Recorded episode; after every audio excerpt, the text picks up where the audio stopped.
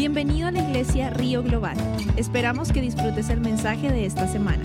Para más información ingresa a globalriver.org. Miedo, amén.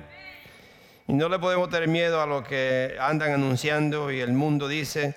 Yo creo que eso se ha convertido en una gripe nada más. Y el otro día alguien tosió por ahí o inmediatamente, oh, quizás es COVID, ya no se puede toser, no se puede esternudar, no se puede sacudir la nariz, nada, porque es COVID.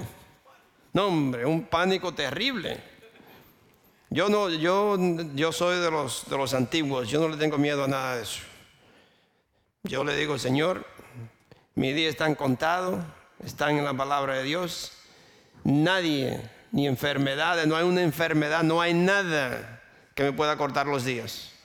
Me puedo enfermar, pero disfruto mi casita, me quedo en mi casa dos, dos o tres días, tranquilito ahí. pero no me lleva porque soy un hijo de Dios. Y Dios es que tiene mis días contados. Amén. Sé que los que me escuchan, vengan a la iglesia. Ustedes que están aquí, no se echen atrás. Somos hijos de Dios. Gloria a Dios. Vamos al capítulo 42 de Jeremías. Capítulo 42 de Jeremías. Si le falta una Biblia por ahí, le vamos a prestar una. Y si se queda en la iglesia, se la regalamos. Porque una vez compramos muchas ah, Biblias, incluso bilingües, para algunos que hablan un poquito inglés y y yo creo que esa Biblia no se, sabe lo que hicieron porque las personas que se la dimos yo no lo veo aquí. Así es que... Ay. Ok, vamos a, de nuevo al libro de Jeremías, del capítulo 42, del 1 al 7. La palabra de Dios la leemos en el nombre del Padre, del Hijo y del Espíritu Santo.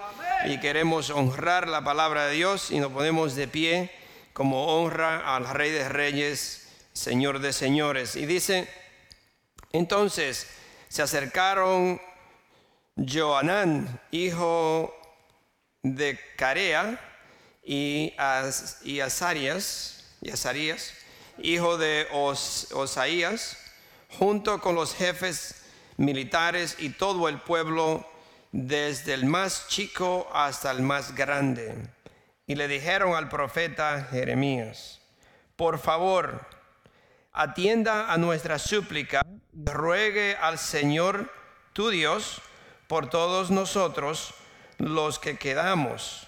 Como podrás darte cuenta, antes éramos muchos, pero ahora quedamos solo unos cuantos. Ruega para que el Señor tu Dios nos indique el camino que debemos seguir y lo que debemos hacer. Jeremías les respondió, ya los he oído, voy a rogar al Señor, al Dios de ustedes, tal como me lo han pedido. Les comunicaré todo lo que el Señor me diga y no les ocultaré absolutamente nada. Ellos le dijeron a Jeremías, que el Señor tu Dios sea un testigo fiel y verdadero contra nosotros si no actuamos conforme a todo lo que Él nos ordene por medio de ti, sea o no de nuestro agrado, obedeceremos la voz del Señor nuestro Dios, a quien te enviamos a consultar. Así, al obedecer la voz del Señor nuestro Dios, nos irá bien Diez días después, la palabra del Señor vino a Jeremías. ¿Pueden sentarse? Gloria a Dios. Samuel me dice que me veo muy feo con este micrófono, que se me sube para arriba, ¿no? Y no sé qué me pasa con este micrófono que se va para arriba. Hay que dejarlo donde quiera ir, ¿no? ¿Cuántos se acuerdan de, lo que, de lo que el Señor nos habló la semana pasada? ¿No se acuerdan? Le preguntamos que si usted era un hijo de Dios, o el título era ¿Es usted un hijo de Dios? ¿Se acuerdan? Lo que me están escuchando, ¿se acuerdan? Ustedes no se acuerdan de mí. Que de dónde era usted ciudadano, a quién le pertenecía. Y que muchas personas no han podido cambiar la ciudadanía, no porque no pueden, sino porque no han querido. Cambiar la ciudadanía no es ir al consulado y cambiar el papel. Nosotros somos ciudadanos del cielo, pero muchas personas no han podido cambiar la ciudadanía de la tierra a la ciudadanía del cielo. Es decir, hice un trámite, un eh, cambié de la forma de vivir en esta ciudad o en este país, en este mundo, y ahora soy un ciudadano de este, de este lugar, un ciudadano del cielo. Y muchos no han podido cambiar esa, esa ciudadanía, siguen siendo del mundo, pero dicen que son cristianos. Y a Dios no le, agrada eso. A Dios no le gusta que nosotros yo diga soy un ciudadano del cielo, pero me comporto como si fuera del mundo. Amén. ¿Cuánto dicen amén? Amén. Sabemos que cuando vamos a otro país tenemos que obedecer esas leyes de ese país si queremos vivir en paz. No podemos seguir las leyes del país de nosotros y por eso es que le estoy dando un poquito de resumen de la semana pasada, porque quizás hoy, aunque no es lo mismo, tenga que ver algo parecido con lo que hablamos la semana pasada, como si fuera un poquito de la continuación de la semana pasada. Entonces, el título de la, de la predicación de hoy es De regreso a Egipto. Es una pregunta. ¿Es de regreso a Egipto? ¿Cuántos dicen que, o cuántos saben que lo que Dios dice se cumple? ¿Sí? Se cumple. ¿Cuántos saben que lo que Dios escribió en la, en la Biblia, Dios espera que la persona que dice soy un hijo de Dios, Él espera que usted obedezca lo que está aquí. Amén. Amén. sí. Es decir, que si usted viene a la iglesia y escucha lo que Dios está diciendo, Dios espera que usted lo obedezca. Si es si está en la palabra de Dios. Si es un invento, pues usted escudriña la Biblia y si el pastor está inventando algo, usted no tiene que hacerlo. Siempre y cuando si es bíblico, ya es otra cosa. So, la pregunta es, de regreso a Egipto. Aquí vemos la historia que estas personas ya para este entonces, ya eh, ellos habían sido capturados por los babilonios, los de Babilonia, y, pero el rey de Babilonia dejó unas cuantas personas en Judá. Él dejó, no se lo llevó a todos, a todos, se llevó a las personas que yo diría, bueno, se llevaron miles, pero más a lo que le podían servir más. Es decir, que si usted lee la historia se da cuenta que la gente pobre, los, la gente que no tenía nada, eh, se quedaron allí y, le, dio como, le dio terreno, lo encargó para algo y puso personas allí encargadas de ellos. Pero se llegó un tiempo que eh, tuvieron miedo, los líderes empezaron a, a echarle miedo a las personas y las personas empezaron a querer salir de ese lugar porque le tenía miedo al rey de Babilonia que iba a regresar. Aquí vemos la historia donde eh, eh, ya ellos estaban en este lugar, pero empezaron a tener miedo o los líderes le estaban, eh, como dice, ah, atemorizándolo, que, tenían miedo y que se debían de salir de ese lugar. So, ellos fueron a, ver a Jeremías. En la historia aquí es que ellos fueron a ver a Jeremías para que él le, orara o le pidiera a Dios para ver qué ellos debían de hacer. Se parece mucho, eso ahí se parece un poco al día de hoy. Mi esposa dijo al principio que el Espíritu Santo vive en los jóvenes como vive en los niños y como en nosotros. El mismo espíritu que tiene el pastor lo tiene usted. ¿Sí o no? El mismo. Dios no tiene cinco espíritus, un espíritu para este, un espíritu para aquel y espíritu este. No, no, es el mismo Espíritu Santo que vive en un líder, el líder más grande que usted pueda pensar. El mismo Espíritu Santo que vive en esa persona vive en una persona que nunca fue a la escuela, que solamente aceptó a Cristo. El mismito. No hay diferencia. Se parece a hoy, ¿no? Que muchas personas cuando tienen problemas vienen que no es malo, no le estoy diciendo que es malo o que no lo debería hacer, sino que vienen como al pastor pensando que el pastor tiene quizás un espíritu diferente y que tiene una conexión más cerca con Dios. Hay una, hermana mía que me llama y dice, ore por mí porque usted está más, más cerca de Dios que yo. sí, así alguna vez alguna gente le dice a uno, ore por mí porque usted está más cerca de Dios que yo. No es cierto eso. Si usted es un hijo de Dios, una hija de Dios, el Espíritu de Dios vive en mí, vive en usted y usted puede orar y pedirle a Dios y Dios le va a hablar a través del Espíritu Santo y le va a decir lo que debería hacer. Como, como le dice uno, eh, eh, second opinion.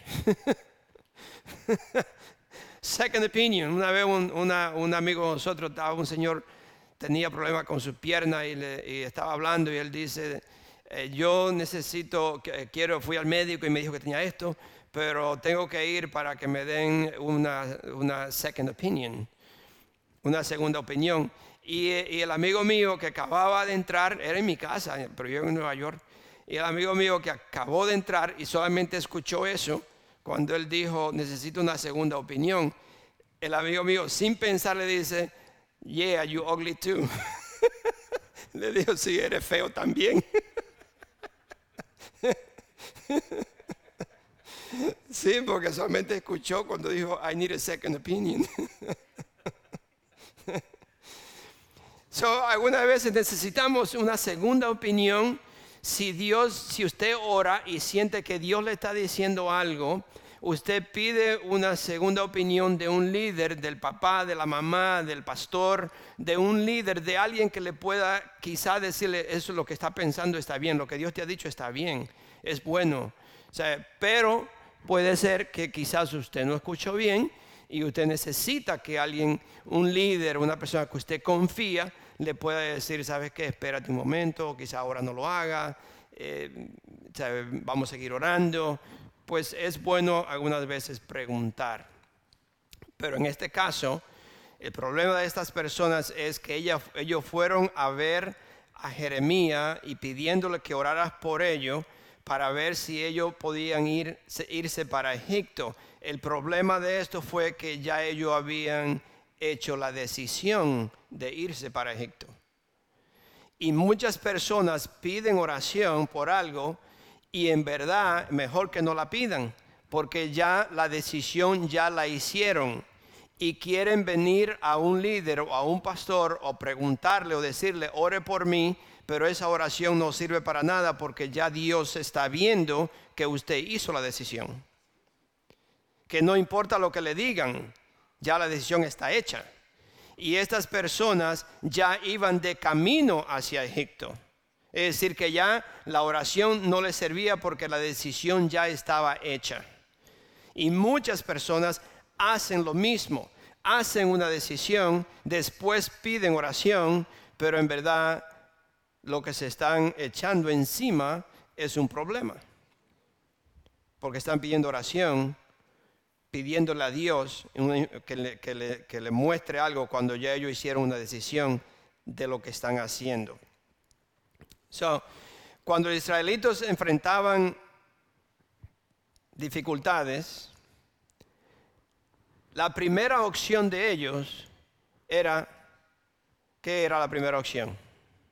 ¿Cuál es la primera opción de nosotros cuando enfrentamos dificultades?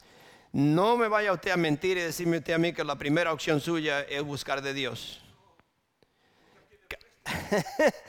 Casi siempre usted busca a alguien que le falte dinero, tengo que buscar a alguien que me, ayude, que necesito esto, voy, a buscar.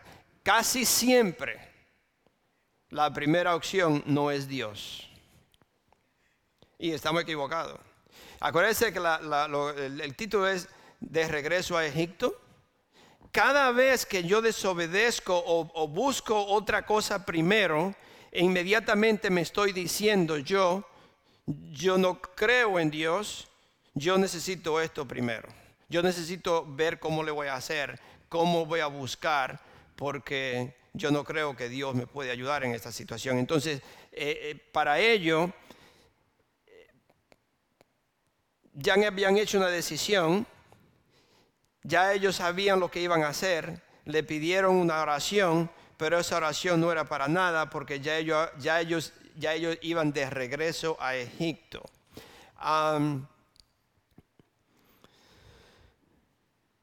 muchas personas no han podido ser liberados. ¿Se acuerda que le dije el domingo pasado? Si soy un hijo de Dios, yo soy, yo soy libre. Yo salí de la esclavitud, yo salí de la confusión, yo salí de la oscuridad, yo salí del mundo que vivía. Yo ahora soy un hijo de Dios, yo vivo en la luz, ahora yo camino en obediencia a Dios, yo camino por fe, no por vista. Pero muchas personas no han sabido, no han podido liberarse, siguen todavía atados. Nosotros una vez, no, hace mucho de eso, nos regalaron una, una perrita y nos, la regalaron con una cajita pequeñita, parecía de gatito. La, perrita era chiquita, pero la, la, era como, una, como si fuera de un gato. Y la pobre perrita estaba traumada. Yo pienso que vino traumada. No, salía de, esa, de esa cajita. Nosotros le poníamos, la cajita estaba aquí, porque ahí dormía, y le poníamos la comida allá y salía como un ratón. Iba y agarraba, se echaba en la boca y venía corriendo y se entraba dentro de la cajita y se le comía lo que tenía en la boca. Y volvía y salía y volvía y entraba. Y yo decía, pues esta perrita, yo no he visto un perro así. ¿Cómo? Y no salía de ahí, ahí todo el día, hasta se orinaba dentro de eso. So, mi esposa y yo tuvimos que esconderle la casa, quitársela, para que la pobre perrita fuera libre de eso. No sabía ser libre. No sabía que tenía una casa que podía correr, que tenía una yarda para correr. Todo el tiempo estaba metida en la casita. Y así hay muchísimos cristianos. No saben que son libres. Están atados, están todavía, siguen atados. Cuando Dios dice, yo te he hecho libre. Yo una vez, no sé si me acuerdo, yo le dije en, ya en Santo Domingo, tenían una cotorra. Y tenían una jaulita, la pobre cotorra, que yo creo que no, ni, ni podía extender las alas. Una cosa chiquitita, así. Y la cotorra la tenían afuera, en el rancho ahí, eh, al lado de la cocina. Y un día un sobrino mío le, abre la puerta y la saca. Y le digo, no, no, que se va ahí. Y me dice, ella no se va. ¿Cómo que no se va? digo, no. Dice, no, ella no sabe. ¿Cómo que no sabe? Y digo, dice, te verá. Y la saca y va y camina como de aquí allí. Y le dice, mire. Y le hace así y la cotorra va volando otra vez y se entra dentro de la casita esa ahí cerrada y dice, ella no sabe que, que se puede ir. ¿Cómo que no sabe que se puede ir? No, dice. Ella no se va. Ahí siempre está, le dejó la puerta abierta y todo y ahí se queda adentro. No se va. Así hay muchísimos cristianos, mis hermanos. La puerta está abierta.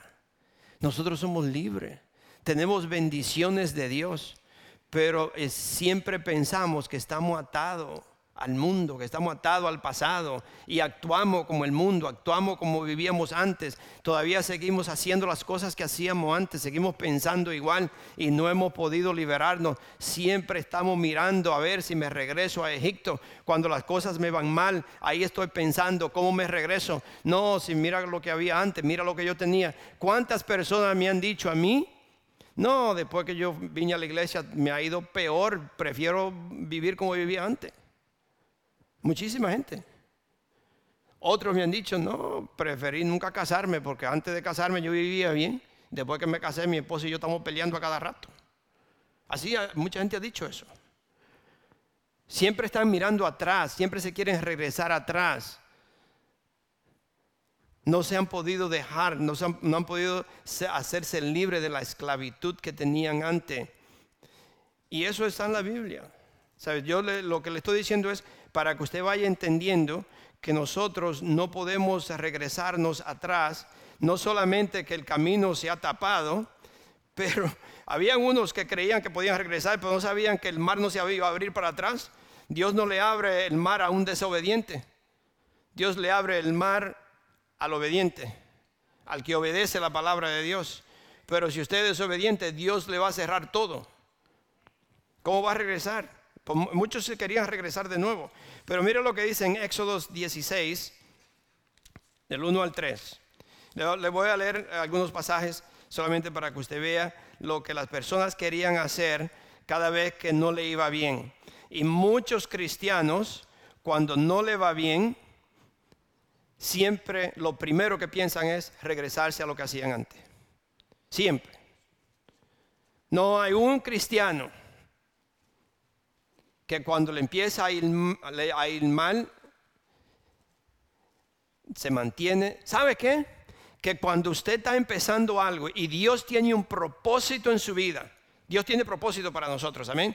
Entonces, cuando usted, cuando Dios tiene algo para usted, una bendición muy grande, primeramente usted tiene que probar que usted puede estar capacitado para recibir esa bendición, ¿sí o no? Muchos de ustedes quizás ya tienen jóvenes. Usted sabe que si uno de, sus jóvenes, de sus 16 años, hijo de 16 años o 18, lo que fuera, le está pidiendo un carro y hoy los muchachos no quieren un station wagon. ¿Sabe lo que es un station wagon? Ya no se ven, ya no existen. Pero usted le da un, carro, un station. Yo tenía un, carro una vez que no era tan bueno, pero yo le dije que se lo iba a dar al hijo mío. Y él dijo, oh, ah, yo no quiero ese carro. Ok. pero se ha dado cuenta que los, muchachos, no, ellos quieren un, Mustang, un Corvette, y ya pronto se llega que lo que quieren es un Lamborghini. Ya van a decir, no, yo si un carro, si me va a dar un carro, me da un, un carro, no un chacharro ahí.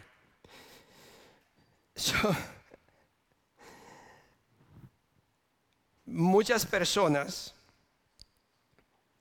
no, no pueden tener la capacidad o no están capacitados para tener allá. Entonces Dios tiene que empezarme a entrenar desde aquí, pero Dios me va a dar eso. Y Él me empieza a entrenar. Él me empieza a hacer cosas. ¿Y qué pasa? Que en ese entrenamiento Dios permite a Satanás poner obstáculos para ver cómo yo voy a vencer eso. Cómo yo llego a esa bendición de Dios. Satanás es un títere de Dios. Satanás es, es, es alguien que Dios lo usa para nosotros. Y nosotros estamos, no, que Satanás me atacó, no, que mire pastor lo que me está pasando, mire lo que me está pasando, porque usted pierde el enfoque de la bendición que Dios tiene y lo que se está fijando es en lo que, en lo que le está pasando y no sabe que lo están entrenando. Es un entrenamiento para la bendición que Dios tiene para usted. Y muchos la pierden, muchísima gente se están perdiendo la bendición, permiten que Satanás se la robe porque no quiere ser entrenado. So, si un hijo le pide un Corvette, entrénelo con un station wagon. Cómprele un carro de 100 dólares ¿Hay carro de 100 dólares todavía? No. Alguien una vez yo dije que mi carro no tenía la antena, que sé yo cuánto, y me dijo, pastor, eso no existe ya. ok. es cierto, ya no hay carro con antena, ¿no? pues cómprele un carro con antena para que aprenda, ¿no? Para que aprenda primero a apreciar lo que usted le está dando y, usted ve cuando lo limpia, cuando lo cuida, aunque sea un chacharro. Pero si no cuida esto, usted cree que va a cuidar otro mejor que ese, no. Entonces, enséñele con algo primero que en verdad no tiene tanto valor, pero usted quiere ver si en verdad esta persona aprecia lo que se le ha dado, porque las cosas fáciles no se aprecian. ¿Sí o no? ¿Por qué usted cree que yo aprecio tanto a mi esposa? A mí me costó muchísimo. ¿Sí? sí. ¿No se dan cuenta ustedes que las cosas que, se, que se agarran así, lo más fácil, no se aprecia? No se aprecia. Es, cualquiera lo puede tener, cualquiera puede tener eso. Eso no, no se aprecia. Pero cuando usted tiene que trabajar cuando usted tiene que hacer algo y usted tiene que entrenarse para poder obtener algo, usted lo aprecia, usted dice, no, esto me costó, yo lo voy a valorar, yo lo voy a cuidar. So, ¿Por qué fue que le dije todo eso? Vamos a 16. Éxodo 16, del 1 al 3. A personas que no están, no están capacitadas para recibir las bendiciones y cuando usted está pasando por pruebas, está pasando por dificultades, es porque Dios lo está entrenando para algo que todavía Dios no se lo muestra, porque si Dios se lo muestra, entonces usted va a trabajar solamente para obtener aquello. Y por eso es que Dios no nos da todo de un solo. Dios solamente me muestra un poquitito para ver si yo voy a, superar esto, para, para ver si yo voy a pasar eso. Y después entonces me va mostrando, me va mostrando y ya entonces ya me da lo que, lo, lo, lo que Él quiere darme. Pero no me lo muestra, es, es, es, lo mismo que la venida de Cristo. Si Dios dijera, Cristo viene la semana que viene, oh, yo me imagino que esta iglesia estuviera llena la semana entera. ¿Sí o no? Sí, si, si, usted, si Dios dice, Cristo viene la semana que viene, yo estoy seguro que todito estuviéramos aquí, no nos fuéramos. no, aquí, aquí no quedáramos todos. Pero porque Él dice que puede ser hoy, puede ser mañana, puede ser dentro de mil años o dentro de diez o dos semanas, no se sabe el día, es decir, que yo tengo que estar todos los días preparado porque no sé la hora ni el día. Y es por eso, porque entonces si, si fuera así, ah, todo el mundo se preparara, todo el mundo estuviera bien. Y Dios le dice, no, tiene que estar preparado siempre, siempre, porque puede llegar hoy. Aquí vemos personas que se querían regresar. Vamos a, Éxodo 16, del 1 al 3. Dice, toda la comunidad israelita partió de Elim y llegó al desierto de Sin que está entre Elim y el Sinaí. Esto ocurrió a los 15 días del mes segundo, contados a partir de su salida de Egipto. Allí, en el desierto, toda la comunidad murmuró contra Moisés y Aarón. ¿Cómo quisiéramos que el Señor nos hubiera quitado la vida en Egipto? Les decían los israelitas. Allá nos sentábamos en torno a las ollas de carne y comíamos pan hasta saciarnos. Ustedes han traído nuestra comunidad a este desierto para matarnos de hambre a todos.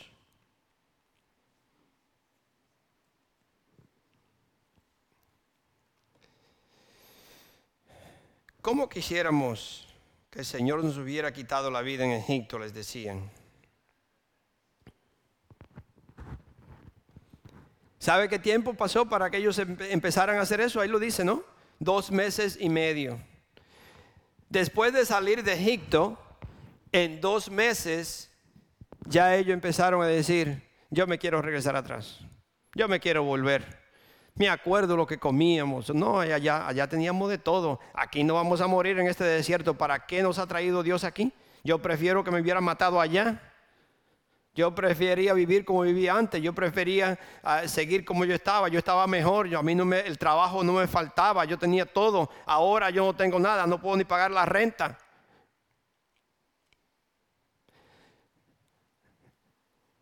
Números Números 11, del 4 al 6. Número 11, del 4 al 6, dice, al populacho, dice la, una, una señora argentina, la mamá de Karina, cuando vino una vez, dice, dice la chusma, la chusma al populacho que iba con ellos le vino un apetito voraz. Y también los israelitas volvieron a llorar y dijeron, ¿quién nos diera carne? ¿Cómo echábamos de menos? ¿Cómo echamos, perdón, cómo echamos de menos el pescado que comíamos gratis en Egipto? También comíamos pepinos y melones y puerros, cebollas y ajos, pero ahora tenemos reseca la garganta y no vemos nada más, no vemos nada que no sea este maná. Se quejaron contra Dios. En verdad le dijeron a Dios, yo estoy harto de lo que tú me estás dando. Porque no era Moisés que le daba eso, era Dios. Lo único que vemos es esto diario. Yo prefiero volver a lo que yo era antes. Yo prefiero comer lo que yo comía, pero lo que Dios me está dando, yo estoy harto de esto. Yo creo que muchas personas vienen a la iglesia y se sienten, dicen, no hombre, ¿para qué vengo? Otra vez, otra vez. Ya no, ya estoy cansado de lo que me, lo que me están dando mis hermanos. Vamos, eh, quiero leer otro para hacer un pequeño comentario. Ahí mismo en número, número 14, del 1 al 4.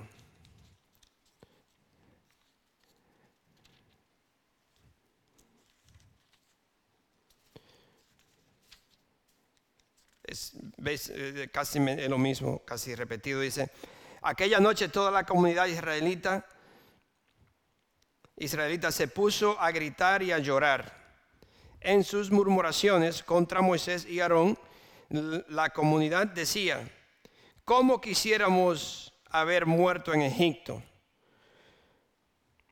Más nos valdría morir en, este desierto. ¿Para qué nos ha traído el Señor a esta tierra? ¿Para morir atravesados por la espada y que nuestras esposas y nuestros niños se conviertan en botín de guerra? ¿No sería mejor que volviéramos a Egipto? Y unos y otros se decían, escojamos un cabecilla que nos lleve a Egipto. Regresemos a Egipto. Vamos a encontrar a alguien, un líder que nos diga a nosotros que debemos de regresarnos. Vámonos para atrás, regresemos atrás. Pues se llegó el día que Dios le dijo, o Dios le, no le dijo, sino que le permitió que entonces váyanse soberbios y ya verán lo que le va a suceder regresense.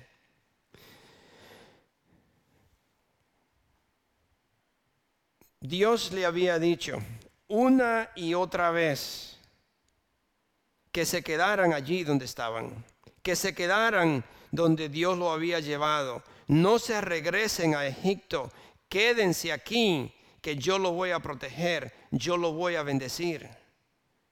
Mis hermanos, nosotros no podemos, yo sé que hay muchas personas que siguen mirando atrás.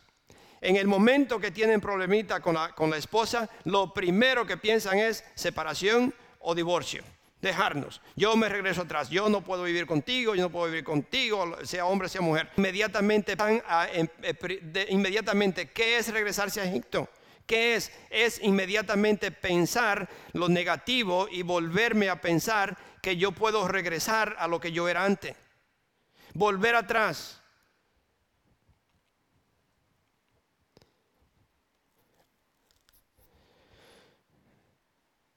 Estas personas tuvieron miedo del rey de, Babilonia y ellos pensaron, si nos quedamos aquí, él va a regresar con su ejército, no va, no va también a, matar o a llevarnos como esclavos. Vamos a salirnos de aquí porque si Él regresa, nos va a llevar como esclavos. ellos tuvieron miedo. ¿Qué hace el miedo? Cuando usted tiene miedo, cuando usted cree que no puede pagar la renta, cuando usted cree que no tiene suficiente dinero para pagar los biles, lo primero que Satanás le va a ofrecer a usted es, trabaja el domingo. Hay una muchacha que viene a esta iglesia, que ella trabaja y, desafortunadamente ah,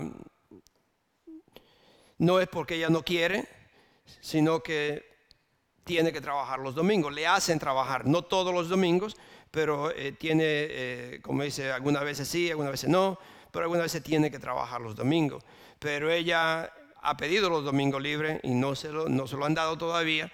Y ella me dice, pastor, el domingo que yo tengo libre, porque parece ser que los domingos, depende de la posición que usted tenga, si una persona trabaja el domingo, le pagan un muy buen dinero, le pagan no sé si a 40, no sé cuántos dólares la hora, si trabaja el domingo. Si es, si es su día libre el domingo y le dicen que trabaje, pues le pagan muy bien.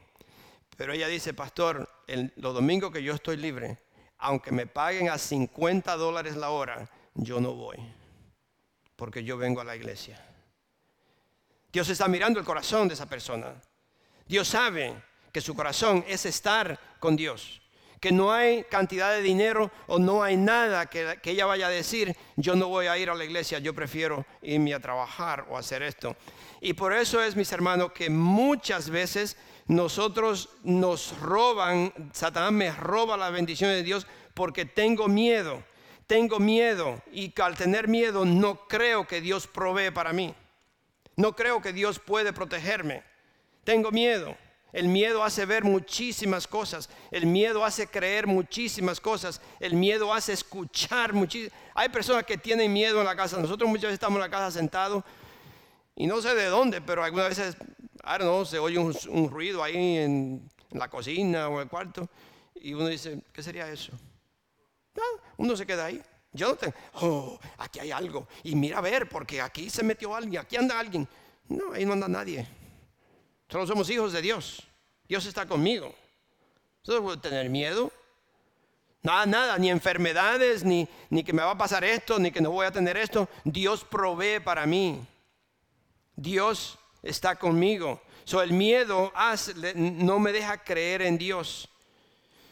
Y el miedo me hace hacer decisiones como estas personas, decisiones que no, que no es Dios que me, que me está diciendo que la haga. Hago decisiones por mi propia cuenta, por mis propios deseos. Ellos pensaron que al, ir y, preguntarle al, profeta Jeremías que ore por nosotros, como que Dios iba a cambiar de, de opinión. Ya Dios le había dicho, quédense ellos pensaron que Dios iba a cambiar. Y Jeremías oró por ellos. Y él esperó un tiempecito. Él esperó, como 10 días. Ahí dice la palabra de Dios que él esperó como 10 días. Pero Dios le dijo, no se vayan. Jeremías le dijo lo que Dios le dijo. Y más adelante vamos a ver lo que ellos dijeron. Dios no cambia de opinión. Dios no cambia de lo que está en esta Biblia. Dios dice, búscame a mí primero. ¿Y qué? ¿Lo buscamos primero? Ah, lo buscamos primero. I don't think so. Dice en inglés. I don't. Si lo buscáramos a Dios primero, yo le aseguro que hay bendición. Yo le aseguro que mi matrimonio empieza a funcionar. Yo le aseguro que su familia se empieza a alinear. Se lo aseguro. Si yo busco a Dios primero, no importa qué torcido estén mis hijos, yo se lo entrego a Dios y poco a poco Dios lo va a nivelando porque es promesa de Dios. Dios cumple lo que dice. Por eso cuando empezamos yo le pregunté, ¿ustedes creen que Dios cumple lo que Dios que lo que Dios dice se cumple? Yo creo que todos dijeron, amén. Sí, yo lo creo. Ah, pero no cree que si Dios dice tiene que diezmar para bendecirte. Ah, no, eso no. Eso no es cierto. yo no creo. Está en la Biblia, usted lo puede buscar. Yo no le voy a decir todos los versículos que le voy a mencionar porque no, no, no, no estaríamos aquí un mes. Está en la Biblia, búsquelo. Si me obedece, te bendigo. Léalo por qué pasan las cosas. Está en Deuteronomio 28, 29 y 30, las bendiciones y las maldiciones. Usted lo puede leer, mis hermanos. Pero muchos queremos seguir o tratar de regresar a Egipto. Entonces ellos dijeron que iban a obedecer.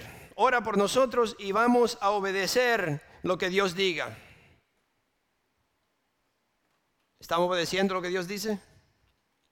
No me contesten.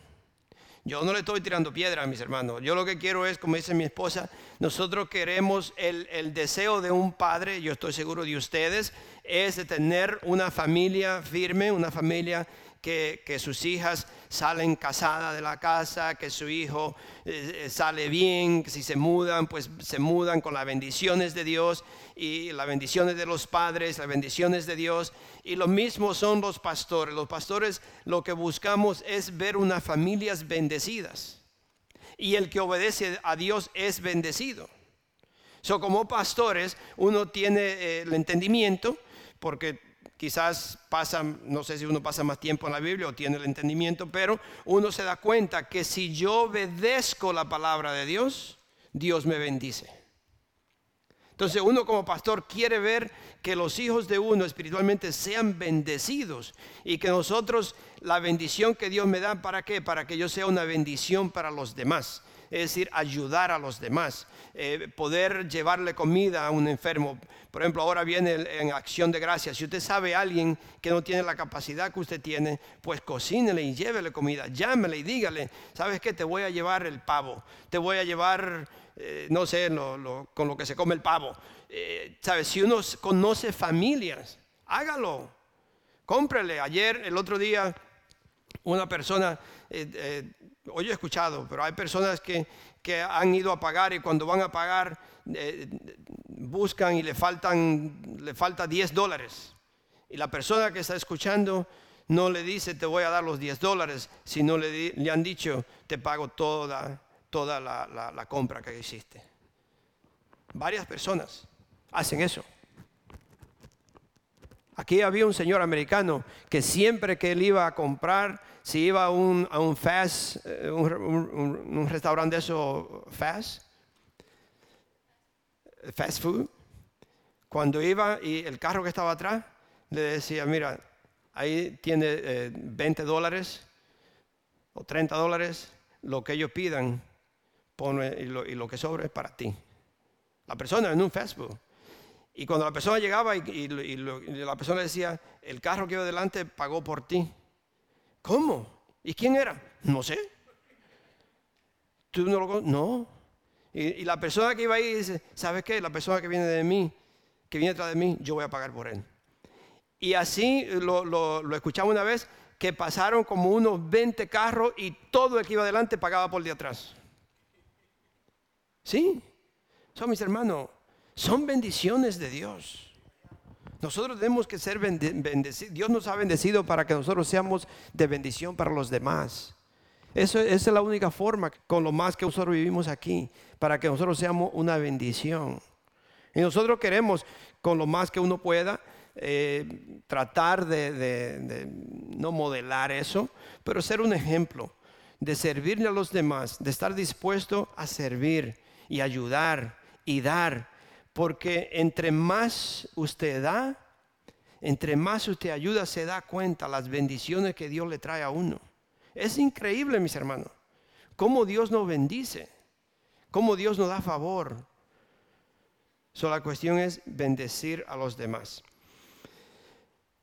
So, ellos le dijeron a, este, a este, ora por nosotros y vamos a obedecer lo que Dios diga.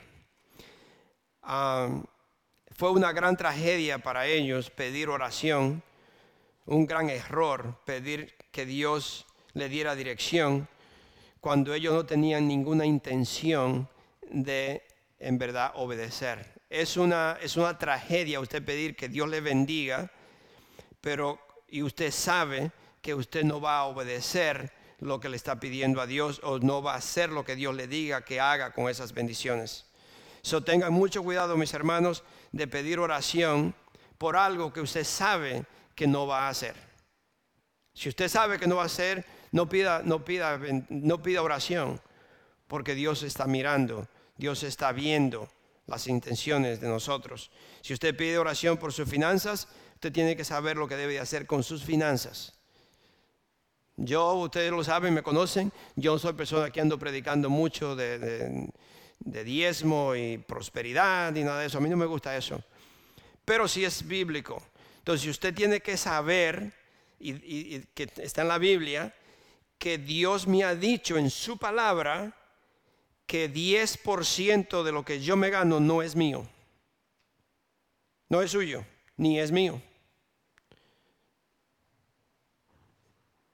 Entonces, el 10% de lo que Dios, Dios me da, el 100% lo que fuera que yo gano, yo inmediatamente tengo que sacar 10% de esto porque esto no es mío, es la Biblia lo que lo dice, no yo. ese 10% yo tengo que dárselo a Dios y no ponerle una, ¿cómo te le dice la cosa de pescar? Una caña. Y no ponerle el suelo o la caña al, diezmo que yo doy para ver a dónde vas. Déselo en las manos de Dios y no se preocupe por eso. Que sea Dios que dirija, que lleve, dónde lo vas a llevar. Porque si yo me pongo a, a ver a dónde vas y quién lo lleva y cómo le hacen, no ha dado nada. Mejor no de nada porque usted no va a recibir ninguna bendición de ninguna manera, ni dándolo, ni quedándose con él.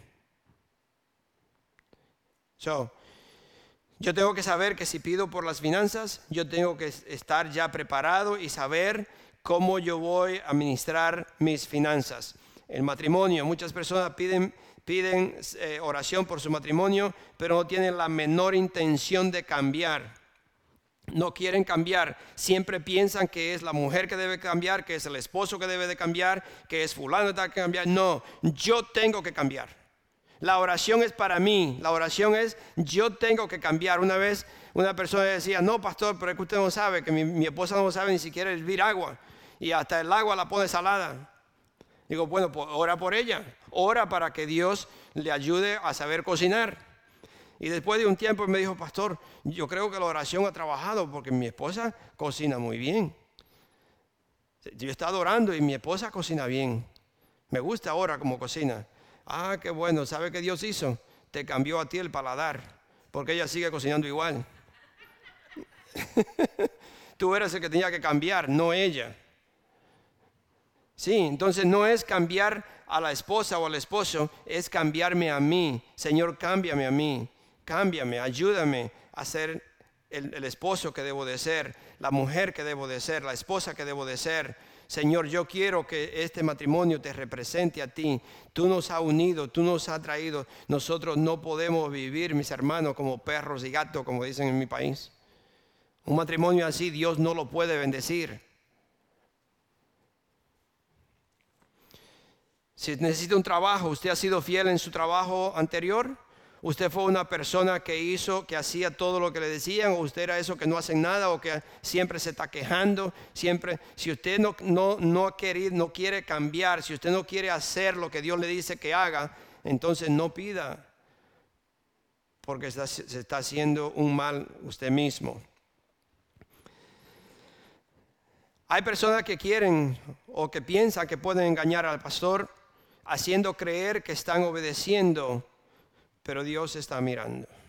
Muchas personas quieren aparentar una cosa.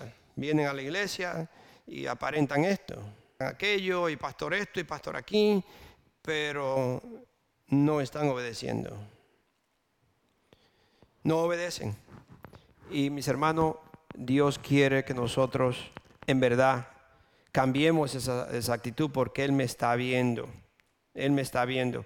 Yo le puedo leer varios versículos, solamente le quiero eh, Proverbio 16, porque ya se nos va la hora. Proverbio 16, el versículo 2 dice, a cada uno le parece correcto su proceder. Cada persona, ¿se ha dado cuenta que yo no tengo la culpa? Fulano de tal tiene la culpa, tú lo hiciste mal, yo hice todas las cosas bien, tú estás haciendo esto, tú fuiste esto, porque yo estoy bien. A mí no me diga porque yo, yo sé lo que estoy haciendo. A mí no me tiene que decir porque yo soy el hombre y yo soy la mujer y lo que yo hago siempre está bien. Parece que está bien. Parece. Ahí dice ese proverbio. pero el Señor juzga los motivos. Es decir, que Dios está viendo la razón o, lo que usted está haciendo, el motivo, y parece ser bien, porque usted cree que está bien, pero Dios mira el motivo por qué usted está haciendo las cosas. So, nunca trate de engañar a Dios. ¿Sabe lo que dice en Hechos 5? ¿no? Ya saben, muchos de ustedes tienen que saber la historia de Zafira y Ananías en, en Hechos 5, ¿no? ¿La saben? Ellos quisieron mentir o creían que le estaban mintiendo a Pedro cuando no se dieron cuenta que le estaban mintiendo a Dios. Usted no le miente a su esposa, ni le están mintiendo al esposo, ni le están mintiendo a su jefe, ni me están mintiendo a mí. Usted le está mintiendo a Dios. Cuando usted miente, le miente a Dios. Y Dios lo está mirando. Y gloria a Dios que no sé si se llegará el tiempo de, de cuando esa persona le mintieron a Dios ahí mismo cayeron muertos. Si eso pasara hoy en día, yo no sé si el pastor quedará vivo. Yo creo que nadie quedará vivo en la iglesia. ¿Sí? ¿O no? Nadie dice nada. ¿Qué están mirando? sí, entonces ellos le mintieron al Espíritu Santo y cayeron muertos se murieron. So Jeremías, dice la palabra de Dios en Jeremías que él oró y él esperó a ver si Dios tenía otro plan. Pero el plan de Dios no había cambiado. El plan de Dios no cambia. El plan de Dios para usted no ha cambiado, ni para mí. Si está en la Biblia, ese es el plan. Ese es el plan. El plan de Dios para un matrimonio es que el esposo tiene que amar a su esposa como Cristo ama a la iglesia. Si usted no está dispuesto a sangrar y a morir por ella, entonces no se case. Porque Dios dice que el esposo tiene que amar a su esposa como Cristo amó a la iglesia, que murió por ella. La mujer tiene que someterse al esposo y el esposo tiene que tratarla como un vaso frágil. Si usted no lo cree, lea la Biblia porque está en la Biblia.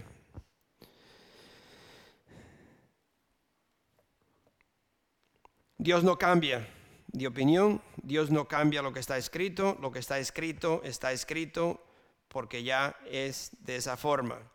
So no se vayan. Entonces, eh, perdón, Dios no había cambiado. Dios le dijo, no se vayan, a que, no se vayan, quédense aquí. Pero ya ellos habían hecho o decidido desobedecer a Dios. No le hicieron caso a la palabra de Dios. Vamos rápido, vamos a terminar ya con, con tres versículos rápidos. Solamente le voy a leer los versículos. En Jeremías 43. Jeremías 43. El 1 al 4. Dice, cuando Jeremías terminó de comunicarle al pueblo todo lo que el Señor su Dios le había encomendado, decirles, Azarías, hijo de Osaías, Johanán, hijo de Carea, y todos los arrogantes les, les respondieron a Jeremías. Lo que dice es una mentira. El Señor nuestro Dios no te mandó a decirnos que no vayamos, que no vayamos a vivir a Egipto.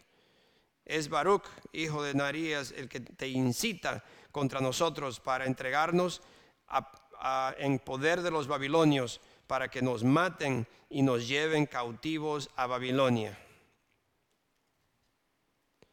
Así que ni, ni Johanán, hijo de Carea, ni los jefes militares ni nadie del pueblo obedecieron el mandato del Señor de quedarse a vivir en el país de Judá. Ninguno, nadie obedeció.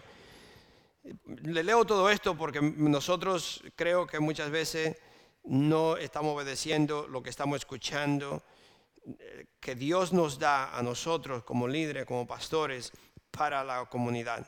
No estamos escuchando y Dios no va, le vamos a rendir cuenta a Dios por no escuchar el mensaje de Dios. En Jeremías 42, del 19 al 22, de nuevo, el mismo eh, de Jeremías le, leo. 19, dice, remanente de Judá, le contestó eh, eh, Jeremías a ellos cuando le dijeron todo esto. Remanente de, de Judá, el Señor les ha dicho que no vayan a Egipto. Sepan bien que hoy les hago una advertencia seria. Hoy yo le hago una advertencia seria.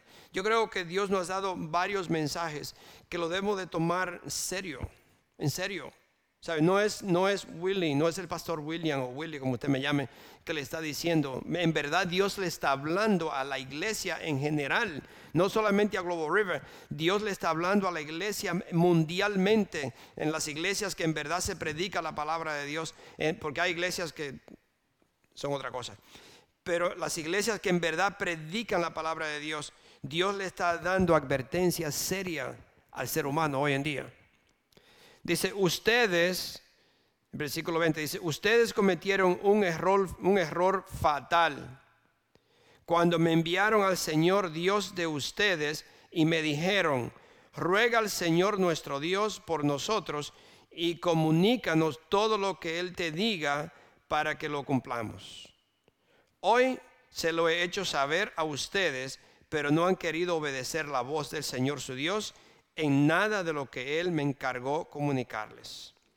Por lo tanto, sepan bien que en el lugar donde quieren residir, morirán por la guerra, el hambre y la peste.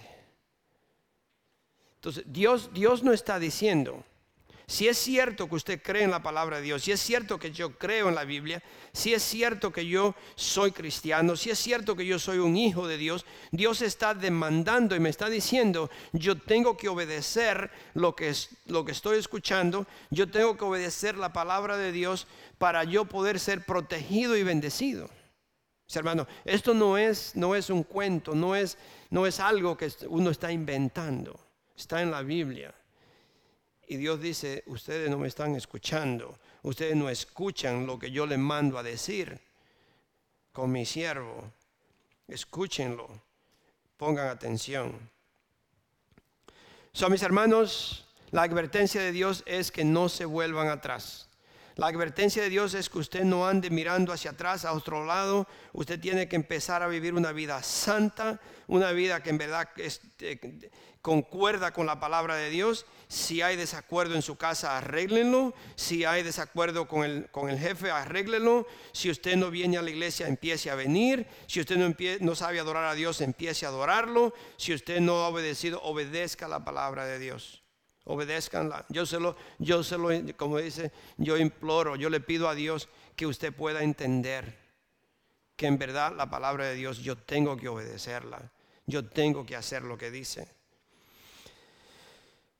Sobre la advertencia de Dios, no se vuelvan atrás, manténganse firme, tengan paciencia en la fe, tengan paciencia. La fe y la, y la paciencia son dos cosas que van juntas. Te lo puede leer Hebreos 6, 12 dice que no sean perezosos, más bien imiten a quienes por su fe y paciencia heredaron, heredan las promesas. No sean perezosos, más bien imiten a quienes por su fe y paciencia heredan las, las promesas.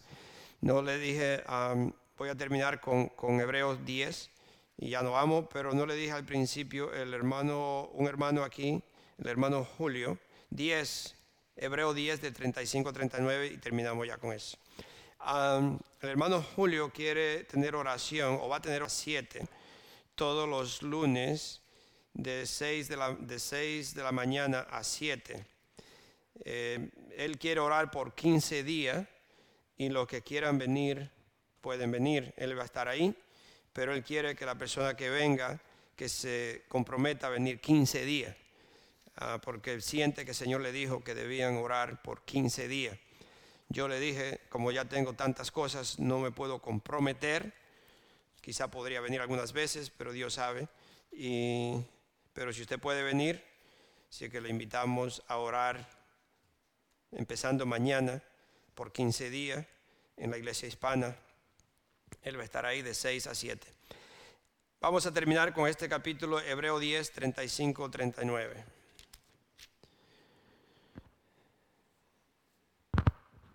Dice, así que no pierdan la confianza, porque esta será grandemente recompensada.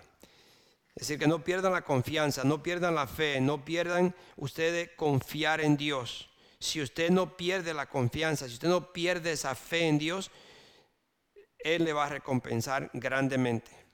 Ustedes necesitan perseverar para que después de haber cumplido la voluntad de Dios reciban lo que Él ha prometido.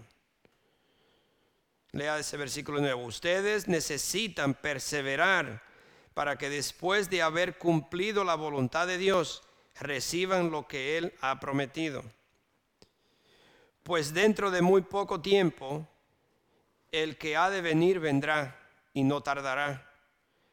Pero mi justo vivirá por la fe y si se vuelve atrás no será de mi agrado. Pero nosotros no somos de los que se vuelven atrás. Amén. ¿Cuánto dicen amén? Amén. Nosotros no somos de los que se regresen atrás. Amén. Yo quiero ver una iglesia que no se vuelve atrás. Yo quiero ver una iglesia que se mantiene. Una iglesia que dice, amén, que no me vuelvo atrás. Yo voy a seguir, yo voy a venir, yo, yo voy a ser parte de la iglesia. Yo soy parte de los hijos de Dios. Yo soy parte de este ministerio. Yo voy a servir a Dios yo no me regreso atrás. Pero nosotros no somos de los que se vuelven atrás y acaban por perderse, sino de los que tienen fe y perseveran su vida. preservan su vida, perdón. Tienen fe y preservan su vida. Amén. Gloria a Dios. Vamos poniendo de pie. Tenemos, creo, una alabanza. So, Padre Santo, yo te doy las gracias, Señor, que nosotros no vamos de nuevo para Egipto. Nosotros somos hijos de Dios y confiamos en ti, Señor. Tú provee para mí, tú provee para nosotros, Señor. Yo no tengo el por qué descuidar a mi familia. Yo no tengo por qué dejar a mi esposa y a mis hijos solo. Señor, este es un día que yo te lo dedico a ti para venir a adorarte, para venir, Señor, y adorar con, con mis hermanos, Señor, y estar un tiempo con mi esposa, con mis hijos, Señor. So yo te pido, Padre, que estos tus hijos escuchen, Señor, y que hoy en día lo más necesario, lo más importante que puede haber es dedicarle este tiempo a los hijos, dedicarle este tiempo a la familia, Señor, de que ellos puedan venir juntos a la iglesia Padre, y, adorarte juntos con sus hijos. Señor, yo te pido, Padre, que tú les bendiga y que salgan de aquí, Señor, con ese mensaje. Desde hoy en adelante, yo este día no se lo dedico a nadie más que a mi Dios y a mi familia. Gracias, Padre Santo. Bendito sea tu nombre, Señor. Bendice a tus hijos. Y te lo pido en el nombre de tu Hijo, nuestro Señor Jesucristo. Amén. Amén.